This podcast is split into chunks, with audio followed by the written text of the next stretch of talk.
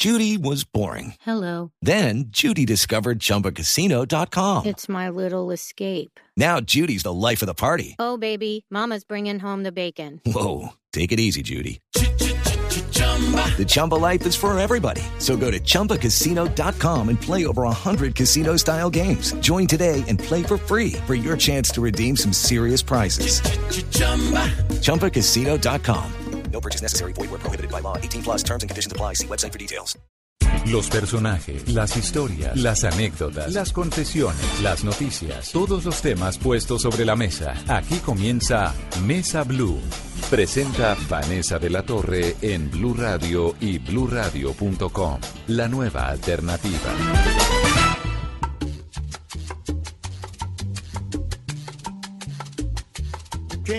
Maite.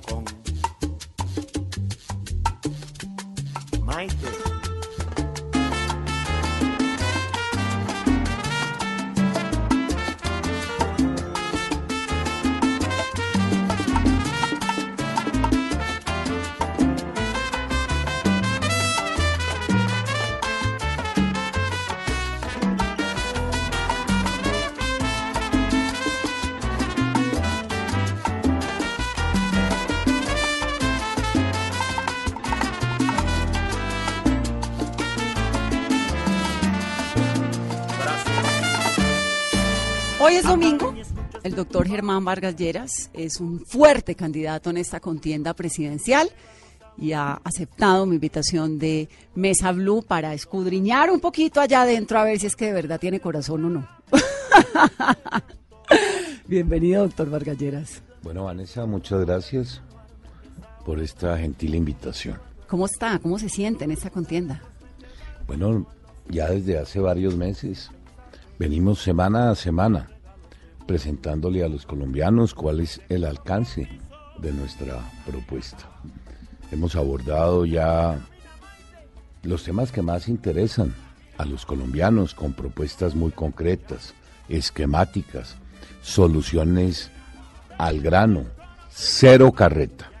Y hemos venido haciéndolo en los temas, repito, sobre los que los colombianos quieren oír soluciones específicas. Lo hemos hecho sobre los temas de la economía, de la tributación, de la salud, de la seguridad ciudadana, de los temas pensionales, de los temas agrícolas. Como le digo, son 20 políticas públicas.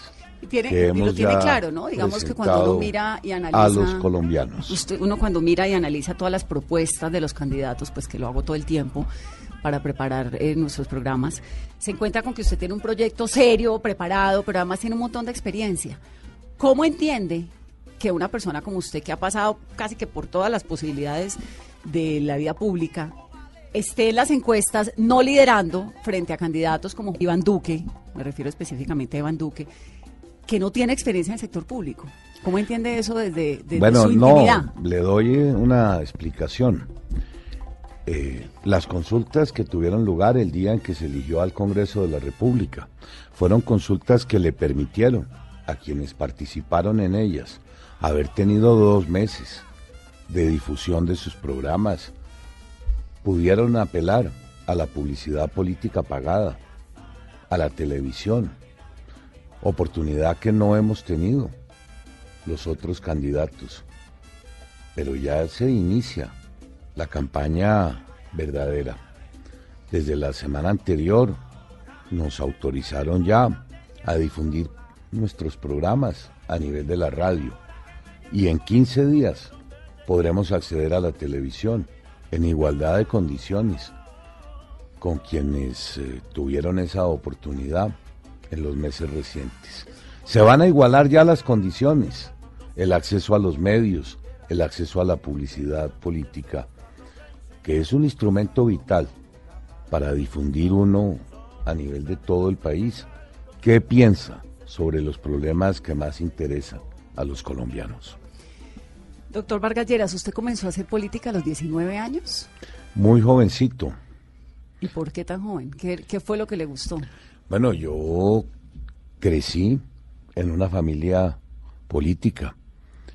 Mi abuelo Carlos Llera Restrepo, para la época en que yo era estudiante universitario. Eh, tenía bajo su responsabilidad una revista que probablemente ya sus oyentes no la recuerden. Se llamaba La Nueva Frontera. Yo trabajé a su lado durante varios años, siendo estudiante de Derecho de la Universidad del Rosario todas las tardes. Iba a laborar en la revista. Pero además estamos hablando de los años 80. Irrumpió con mucha fuerza en las universidades del país la figura de Luis Carlos Galán, que era una figura enormemente poderosa. Muchos de nosotros nos sentimos muy atraídos en ese entonces por su carisma, por su fuerza, por su ideario. Y fue ahí donde nos motivamos a iniciar una carrera en el servicio público.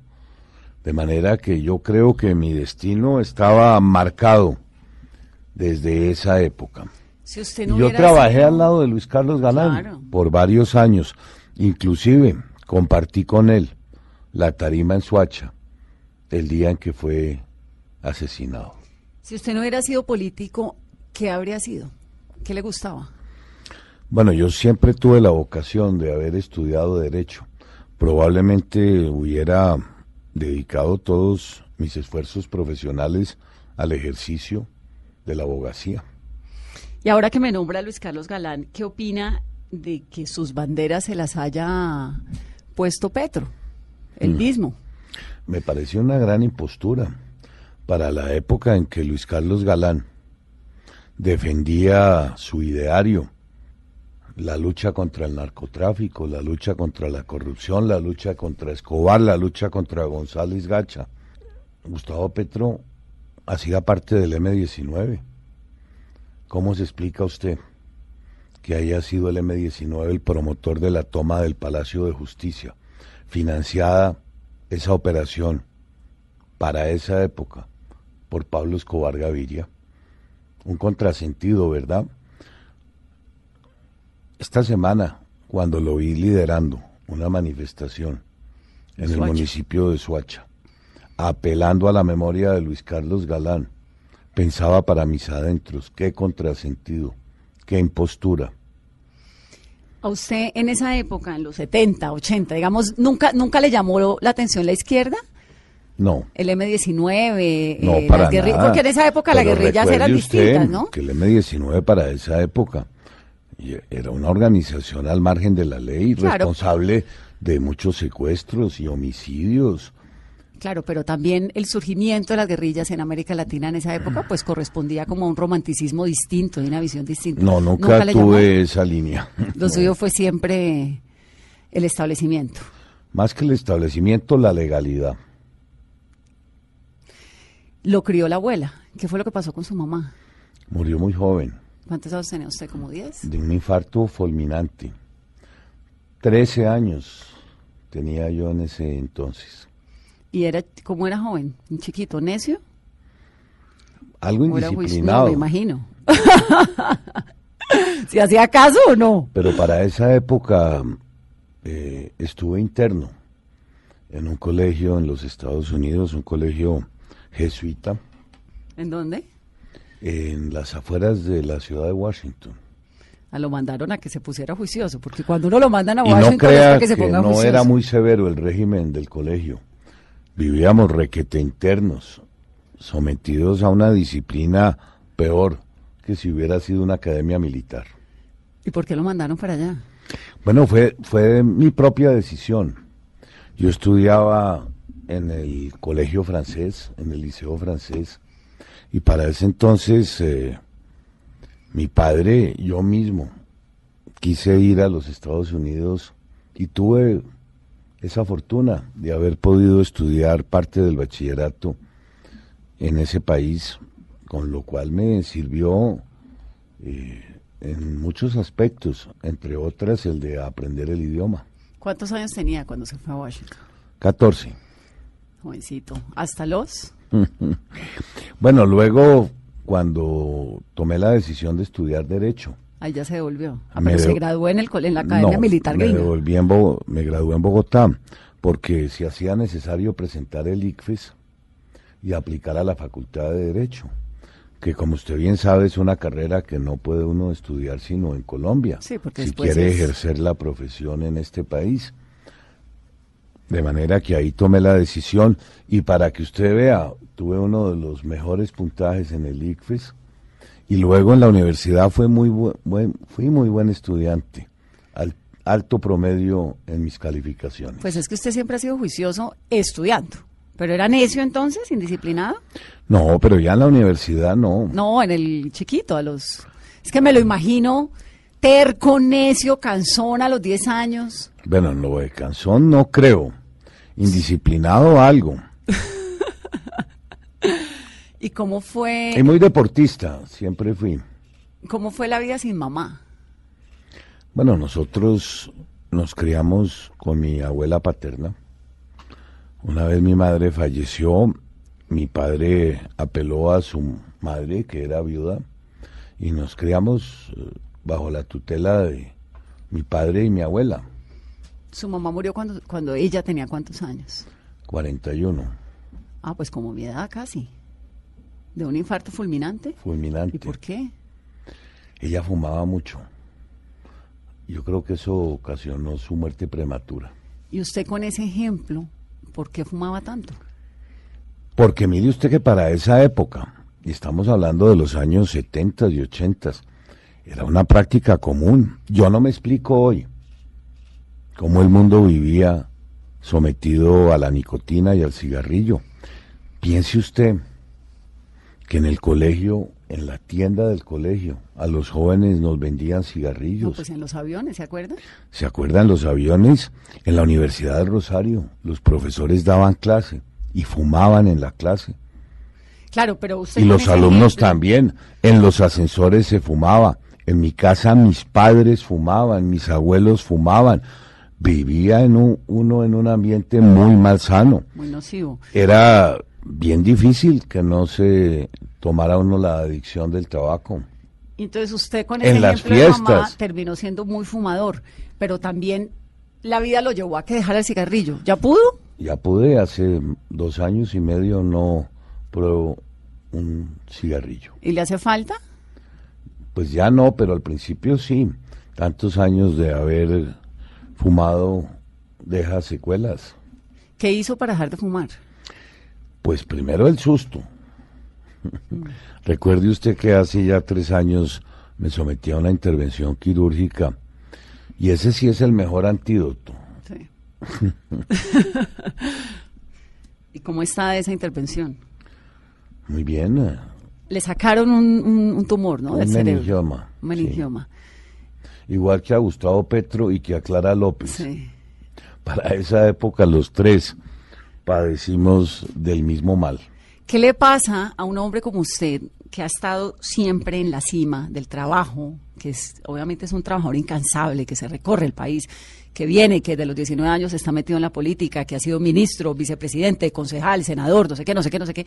El día que el médico le dice, hermano, pilas, ¿qué le pasa a uno por la cabeza? Pues en mi caso nada muy sorprendente porque yo venía de tener un ataque en la ciudad de Bucaramanga y una vez que tuve el diagnóstico para mí fue bastante aliviante la situación. Recuerde usted que en un viaje de aquellas correrías que hacía a diario estuve revisando las obras del corredor Curros Málaga en Santander. Y a mi regreso a Florida Blanca, cuando íbamos a poner en marcha otra gran obra, cual era el puente de retorno, pues sufrí de ese ataque, Sí, que fue como una imagen muy impresionante. muy impresionante. De manera que luego el diagnóstico para mí fue muy alentador, cuando se estableció cuál era el origen, cuál era la causa y el remedio. ¿Usted pensó que se iba a morir? No, Pero pensó que le tocaba cambiar la vida. sí lo que hice en ese momento. ¿Y fue qué? ¿Dejar de fumar? Dejar de fumar, practicar más ejercicio, dieta sana y sobre todo mm, equilibrar. Eso fue hace dos años, ¿no? Do- Ya, ya vamos para tres años. Eso tiene unos límites, digamos, cada cinco años le toca revisión, cada Sí, diez, con cada alguna quince. periodicidad. ¿Y cómo se siente para una presidencia eventual? ¿Cómo me ve? Yo- Sí, ¿sabe que lo llevo ya varios meses recorriendo nuevamente con la misma intensidad el territorio nacional, lanzando cada semana uno o dos documentos. Esta semana que termina estuvimos en la ciudad de Villavicencio presentándole al país nuestra política pública en los ¿Sabe que temas lo de veo? ciencia y tecnología. Y el viernes anterior lo hicimos en la ciudad de Bogotá sobre los temas de las comunicaciones. ¿Sabe que lo veo bien? Tiene buen color, tiene buen semblante, se ha adelgazado, ¿no? Menos de lo que quisiera. Es como decimos en el Valle, boquisabroso. ¿O es que uno tiene que recibir cuanta empanadita y lechona le dan en campaña? Pero fíjese que en la campaña sí eh, se presentan muchas dificultades para llevar una dieta saludable y balanceada. Claro, porque me imagino que tiene... Primero, pues es que los Salgo horarios son distintos, ¿no? Muy temprano y regreso muy tarde en la noche y voy eh, alimentándome en donde me va tomando el día. Doctor Vargas Lleras, y me contaron que es un buen chef. Eh, pues sí, me relaja mucho. ¿O usted es de los que cree que es buen chef, pero los demás no? No, me relaja mucho la cocina, pero le quiero entonces relatar otra anécdota. Después del fallecimiento de mi madre, mi padre casó en segundas nupcias con una señora cuya afición era la cocina. Y no solo de manera privada, editó 11 tomos de libros de cocina Ah, no me diga. se llamaban el Gourmet Club y se entregaban por fascículos. Nosotros éramos los conejillos de indias en la casa cuando se elaboraban todas estas recetas que luego se publicaban en una época en donde no había mucha cultura, de manera que nos criamos eh, con una madrastra cuya afición era esa. ¿Y qué le aprendió a la madrastra? Bueno, no, como le digo, fueron 11 tomos de cocina Bueno, pero una receta, que una que le guste cocinar. No, pero pues muchísimas. Lo que pasa es que nunca dispongo del tiempo, pero sí es una actividad que me relaja bastante. Pero, si no, muy una, una, una, ¿no? una. Carne, Pues, pollo, eh, pasta. Muchas. La pasta me encanta naturalmente, ¿Qué las pizzas también. ¿Hace pizza las con masa y todo? elaborar en horno de leña, como es natural. ¿Y usted es un hombre cariñoso? Sí lo soy. Sí, se le nota. no me mire así, yo no le estoy dando mi opinión, le estoy dando la opinión del país.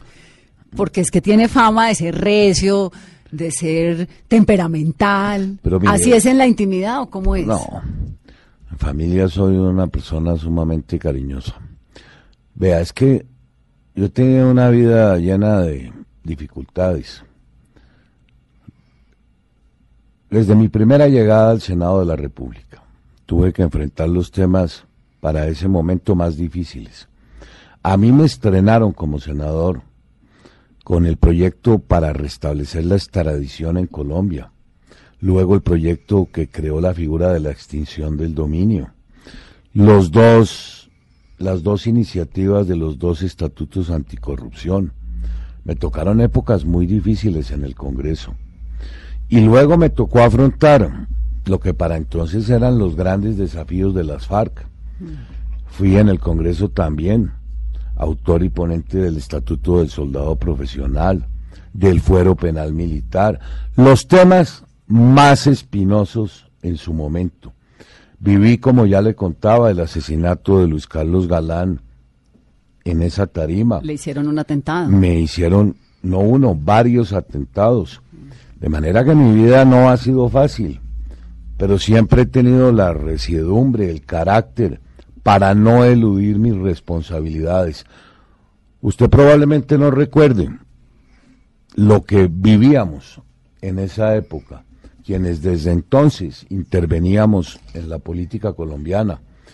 Comprenderá usted que tres años después, despedida la constitución del 90, retomar uno la lucha contra el narcotráfico en el propio Congreso de la República, permeado en ese momento por el narcotráfico, no era tema sencillo ni fácil. En estos días relataba la historia cómo me vi obligado a enviar al exterior a mi señora y a mi pequeña hija, que iba a ser objeto de un secuestro. Y eso no me amilanó. Y usted se quedó, ¿no? Para sacar adelante temas tan complejos como los que le menciono. De manera que mis experiencias a lo largo de todos esos años y posteriores nunca fueron fáciles. Usted manda a su esposa, a su hija a vivir al exterior y usted decide quedarse. Sí, para afrontar esas responsabilidades. Y ahí se le acabó ese matrimonio. Mi, mi primera señora nunca quiso regresar al país. Yo creo que ya 25 años después eh, aún no ha considerado esa posibilidad. Es que fue muy traumático. Ni siquiera si usted llega a la presidencia volvería. No, pero yo ya estoy casado. No, no, no, pues, yo sé que no, como pareja suyo, pues suya, pero digo, no sé, a visitar, a... No, mire, ella salió y quedó odiando, porque las circunstancias fueron muy difíciles. Una llamada de nueve de la noche para advertirnos que al día siguiente nuestra pequeña hija que tenía seis años iba a ser secuestrada en el paradero del bus y que la recomendación perentoria era de que tomara el primer vuelo a las nueve de la mañana con un rumbo desconocido. Pasaron muchos años antes de que pudieran ella regresar a Colombia. Fueron épocas muy turbulentas. Usted seguramente no tiene presente esas imágenes pero eran las épocas en que Escobar, el narcotráfico, sitió a la nación colombiana. Sí las tengo claras, porque acuérdese que yo soy caleña. A mí me tocó encerrarme en la casa también durante tantos años. Recordará usted las bombas. Nosotros también nos fuimos a vivir a Estados Unidos, mi hermano y yo me acuerdo. A nosotros también nos tocó irnos. Sí, fue una época... Eh, pero imagínese usted lo que era yo sentado en el Congreso de la República teniendo bajo mi responsabilidad leyes como la de extinción de dominio, que le pegaban directo a la pepa, cuáles eran los bienes adquiridos ilícitamente. Y aprovecho para mencionarle, esa ley la sacamos y la logramos aprobar por el escaso margen de un voto en el Congreso. Ley que hoy pudiera ser aplicada y no lo ha sido para extinguirle también los bienes a los corruptos, a quienes se enriquecen ilícitamente a cargo del erario del Estado. Ese instrumento que se aplicó con tanta contundencia en lo que tiene que ver con los bienes del narcotráfico, podría ser y es poderoso instrumento también para hacer uso de él y extinguirle los bienes a toda los corruptos en este país. Yo no me explico por qué eso no ha ocurrido. Doctor Vargalleras, si fue tan duro con la mafia, si habla de esa forma tan contundente contra los corruptos, si conoce tanto este país, ¿por qué desde Cambio Radical usted permitió que se le diera avales a gente tan cuestionada como yo no, yo no permitía, por ejemplo? Yo no permití. Yo le quiero recordar a usted una cosa. Yo desde el año 2010 no soy directivo de Cambio Radical. Pero usted es una de las cabezas y de los líderes más visibles de Cambio Radical. Señora, yo me desvinculé de Cambio Radical cuando inicié el proceso de recolección de las firmas. Eso no quiere decir que no tenga muchos amigos en mm. Cambio Radical, personas como Rodrigo Lara y muchos otros con los cuales he compartido actividades políticas. Pero a mí en este país, a lo largo del último año, me montaron una campaña de difamación ligándome a los hechos que protagonizaron personas de la vida pública y no solo en cambio radical, también en el partido de la U, en el partido liberal, en el partido conservador. Es que todos los partidos, incluidos los verdes, el polo, toda la política colombiana ha venido y está siendo permeada por hechos de corrupción. Hay que hacer una gran transformación. ¿Cómo piensa usted limpiar esa corrupción? Porque evidentemente, y es mi sensación como periodista, que por cuenta de que pasara el plebiscito, por cuenta de la reelección de Santos, por cuenta de un montón de cosas que el, gobierno necesitaba, también por cuenta de la reelección de Uribe. Llevamos muchos años. Se, le terminó vendiendo el alma al diablo y permitiéndole a los grandes varones electorales, con todo y su corrupción, que siguieran adelante. ¿Cómo pensamos limpiar eso? a lo que pasaba en los años 90 con figuras como Santofimio, con Bernardo Guerra Serna. Yo llegué a un congreso en donde esos, esos sí eran verdaderos gamonales. lideraban organizaciones que ponían alcaldes, gobernadores, no había la elección popular de estos mandatarios. Ellos sí ejercían un poder infinito. Mire, yo tengo a mi haber, haber participado en la expedición de 42 leyes. 42, término Alto. alto. En Colombia tenemos todo un arsenal de instrumentos. Hemos hablado de algunos. La extinción de dominio, la ley de acción de repetición y muchos otros instrumentos que si hubiera la voluntad política para aplicarlos, otra sería la situación. Pero no solo participé activamente en la aprobación y discusión de ellos, sino cuando estuve en el gobierno, le demostré al país que sí era posible ejecutar los recursos públicos con absoluta transparencia. Recuerde usted cómo en el momento en que me encomendaron los programas de vivienda gratis, los logré sacar adelante en un periodo de muy corto de tiempo. No se presentó un solo siniestro.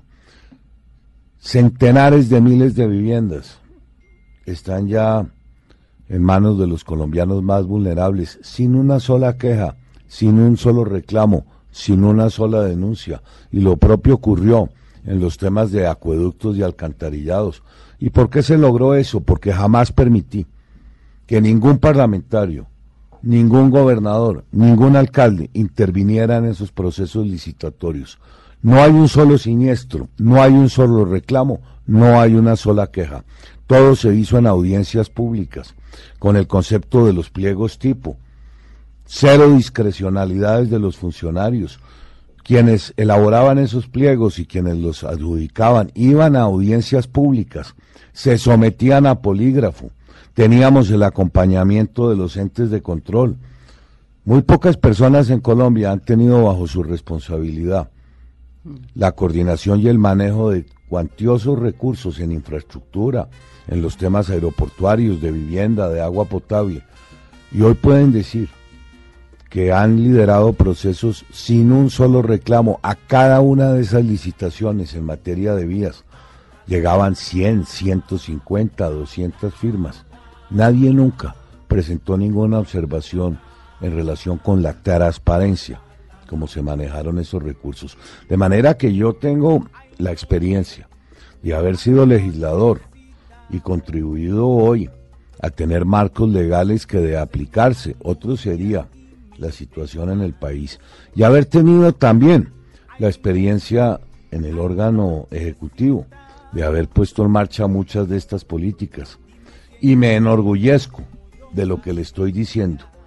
Ningún otro colombiano ha tenido de manera inmediata la coordinación en la ejecución de semejante volumen de recursos, más de 60 billones de pesos, sin una sola queja, sin un solo reclamo, las obras en ejecución o ya entregadas. Vamos a hacer una pausa en esta conversación de domingo. Están escuchando ustedes el candidato a la presidencia de Colombia, Germán Vargas Lleras. Esto es Mesa Blue, soy Vanessa de la Torre. Hay noche, hay nochecita. Cuídala con tu nobleza, ilumínala con tus estrellas. Hay noche, hay nochecita. Júrame que estarás siempre, siempre a mi lado.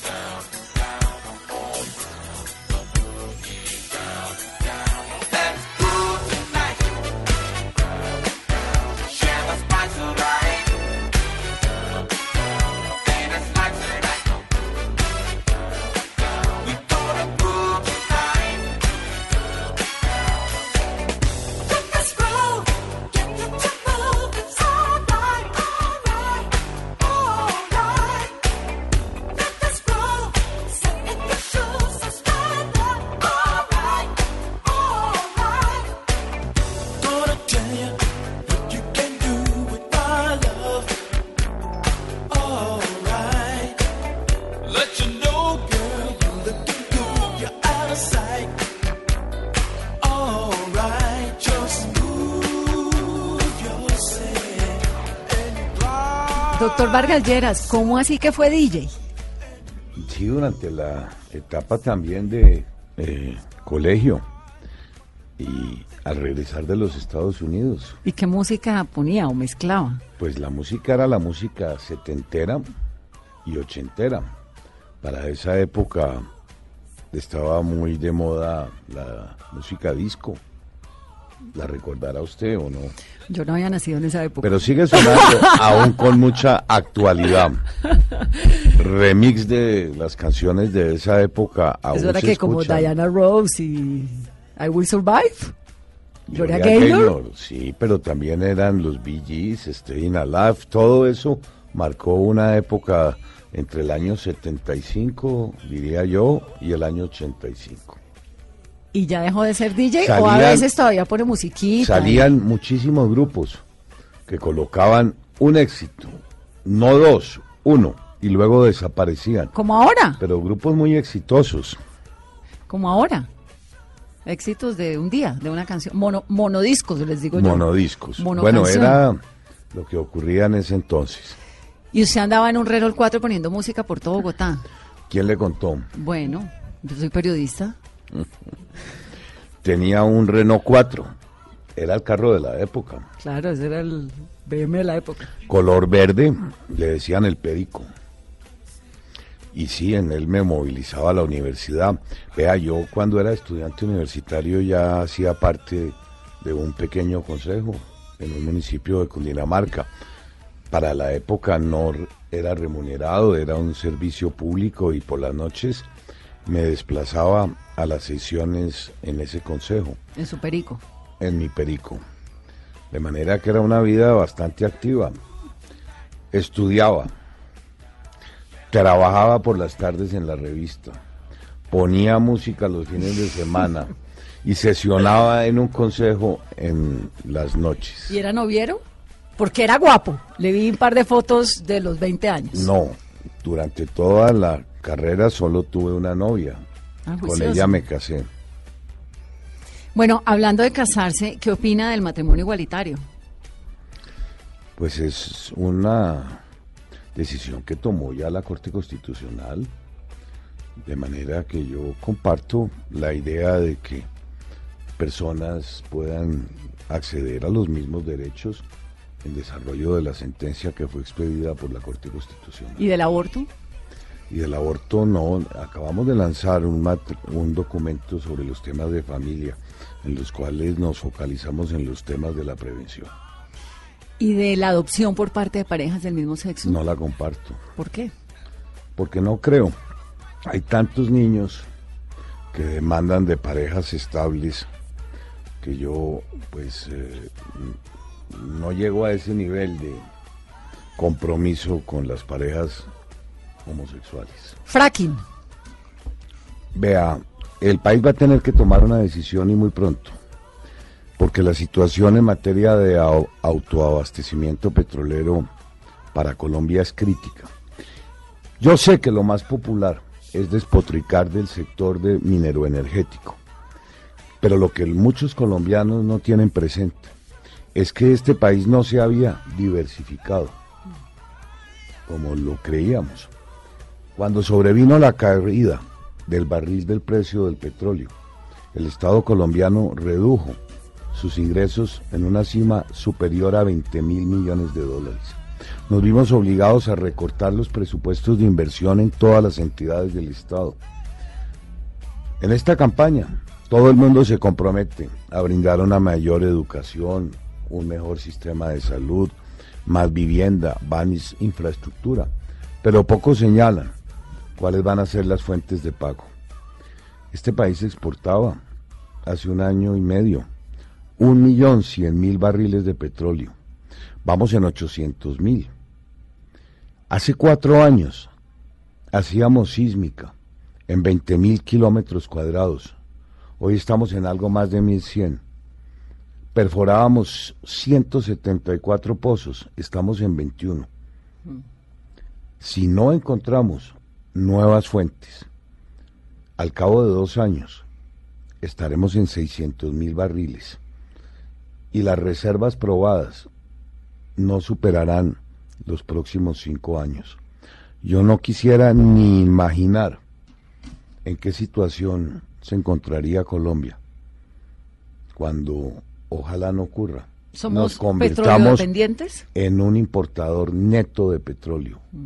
Eso, mucho espero, nunca llegue a suceder, porque eso sí que agravaría la delicada situación fiscal por la que estamos atravesando, que se la resumo en lo siguiente. Este país no tiene mucho más margen de endeudamiento. La deuda interna y externa de Colombia ya llega a 490 billones de pesos, sin contar con la deuda pensional, que suma 900 billones de pesos. Tampoco es posible acudir a un mayor déficit fiscal. Estamos en un 4% sobre el Producto Interno Bruto, que es el doble de lo que nos habíamos fijado como regla fiscal. De manera que la situación es muy estrecha. Y claro, yo he planteado en mi programa económico apelar a cinco grandes sectores para reactivar la economía, al sector agroindustrial, la infraestructura, la vivienda, la industria, la industria manufacturera con vocación exportadora. Pero la gran caja que ha tenido Colombia por el volumen, por el monto de sus recursos, ha sido desde hace décadas al sector minero energético. Y yo pienso que las cosas se pueden y se deben hacer bien. Países en Europa, en la propia Canadá. los Estados Unidos, Chile, Perú, aprovechan y utilizan bien sus recursos naturales al ciento por ciento respetando las normas medioambientales Además, porque en esos proyectos las compensaciones sociales y medioambientales llegan ya a un cerca del 50% de las inversiones totales en esos proyectos. Colombia no debe ni puede renunciar a que a prescindir del sector minero energético. No lo puede hacer en petróleo, mucho menos en gas. Si queremos avanzar a llevar el gas domiciliario a un millón quinientos mil nuevos hogares. No lo puede hacer en los sectores energéticos para tener pleno, plena disponibilidad de energía en los próximos años y avanzar en las áreas en las que aún no llega el fluido y ver y tener un sistema robusto en el sector energético. Y lo más cómodo y lo más atractivo es siempre estar despotricando de un sector que se ha vuelto el coco para muchos segmentos de opinión. Pero no es lo responsable. Mire, el fracking depende de dónde, cómo, cuándo. En los Estados Unidos ya yo creo pagaron la curva de aprendizaje. Y lo deseable sería que no llegáramos a esa situación. Pero si la sísmica si no encontramos nuevos yacimientos del petróleo convencional, este país no se puede dar el lujo de no apelar a otros procedimientos siempre y cuando sea con la tecnología adecuada, las firmas idóneas y todas las precauciones que sea o que tengamos que adoptar. Doctor Vargas Lleras, nos quedan muy poquitos momentos y quisiera aprovecharlo para saber cómo está. Evidentemente las elecciones eh, del 11 de marzo lo dejaron a usted pues muy bien parado, digamos, y, además lo que me explicaba ahora al comienzo que los candidatos que participaron en esa consulta tuvieron una exposición mucho mayor que los que no. Entonces que ahora estamos realmente ya como en la verdadera contienda. ¿Cómo están sus alianzas? Porque usted, usted es un monstruo político. Usted le sabe, suma, mete por acá. ¿Cómo están sus alianzas? Pues mire, eh, en la fundación, en mi propia sede, por ahí deambulan gran parte de la dirigencia nacional. Y no solo los, partidos tradicionales, muchos dirigentes sectoriales y sociales y gremiales. Eh, en los próximos días habrán eh, los partidos que tomar sus propias decisiones.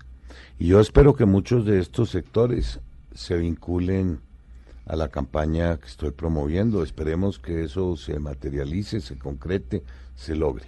¿Usted cree que usted pasa a la segunda vuelta? Pues tengo ese, esa aspiración. ¿Y pasaría contra quién? No lo sé, no, no quisiera aventurarle, porque aún esta campaña está iniciando, mire, quedan más de dos meses, vendrán los debates, vendrá el impacto de la publicidad. Yo le quiero recordar a usted que en el año 2010, cuando la campaña se inició propiamente, yo estaba en menos del 1%, y resultado de los debates logré remontar a un 17% en muy pocos días. De manera que los colombianos, yo creo, en este país están ávidos de conocer en concreto cuáles son las propuestas de los candidatos. Fíjese usted, el domingo en que se eligió el Congreso, nueve millones de personas no votaron en esas consultas, no se sintieron vinculados a ellas. Y de quienes lo hicieron, más de cuatro millones de colombianos no votaron por los partidos a los que pertenecían esos candidatos. Yo lo que creo que ocurrió ese domingo fue un plebiscito contra los sectores de extrema izquierda en Colombia. También esos sectores salieron a apoyar a su candidato. Pero creo que ahí se sentó un precedente.